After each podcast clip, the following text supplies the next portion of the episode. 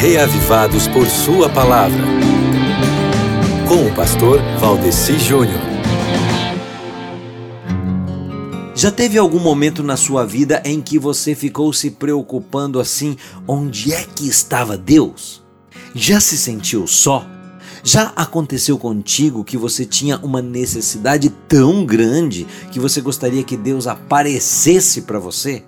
Pois olha, meu querido amigo ouvinte, se você já se sentiu assim, saiba que isso foi um sentimento legítimo, porque somos vazios e realmente carecemos da presença de Deus.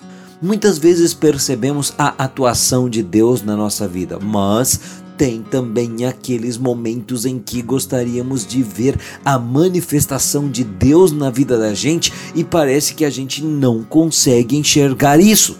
Sabe qual deve ser a atitude do ser humano para que haja a manifestação divina?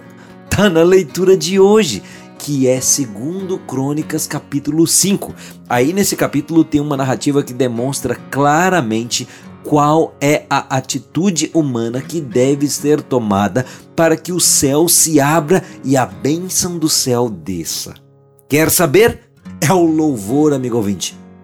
Você vê Salomão fazendo várias coisas litúrgicas aí, num procedimento de adoração com muitas atitudes, mas o clímax foi quando aquele povo se expressou em cânticos com todos os tipos de instrumentos, de cordas, de percussão, de sopro. Então, sim, no ponto alto do louvor, Deus se manifestou. O louvor a Deus faz o céu baixar-se até nós. Louve a Deus, meu irmão, e ele vai se manifestar na sua vida.